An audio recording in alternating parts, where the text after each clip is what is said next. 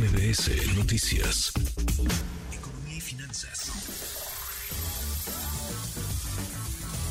Con Eduardo Torreblanca.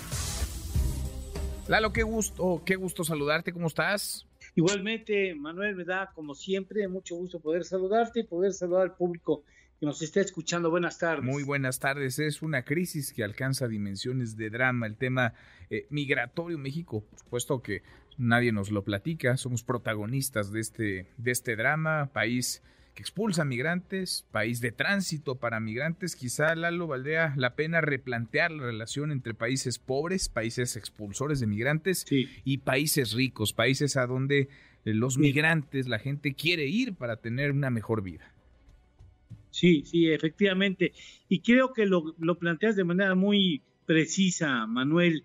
Es una crisis internacional que no es responsabilidad de uno o dos o tres o cuatro países, sino es responsabilidad del mundo entero. Eh, y, y, México refleja claramente esa crisis migrante mundial.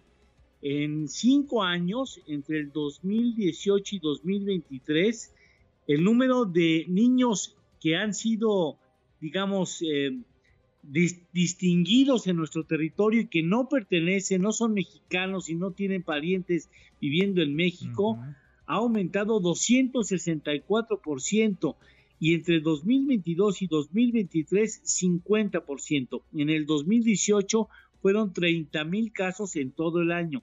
En el 2022 71 mil casos 71.206 para ser preciso, y en el 2023 106.778. El 72% de los niños que no son mexicanos y que han sido sorprendidos en territorio nacional en calidad de inmigrantes ilegales, pues por decirlo de alguna manera, tienen 11 años o menos. Imagínense mm. ustedes lo que significa para un padre el dejar que su hijo vaya por territorio extranjero sin ningún tipo de cuidado de los papás y con la perspectiva de que quizás llegue a, cruzar la frontera.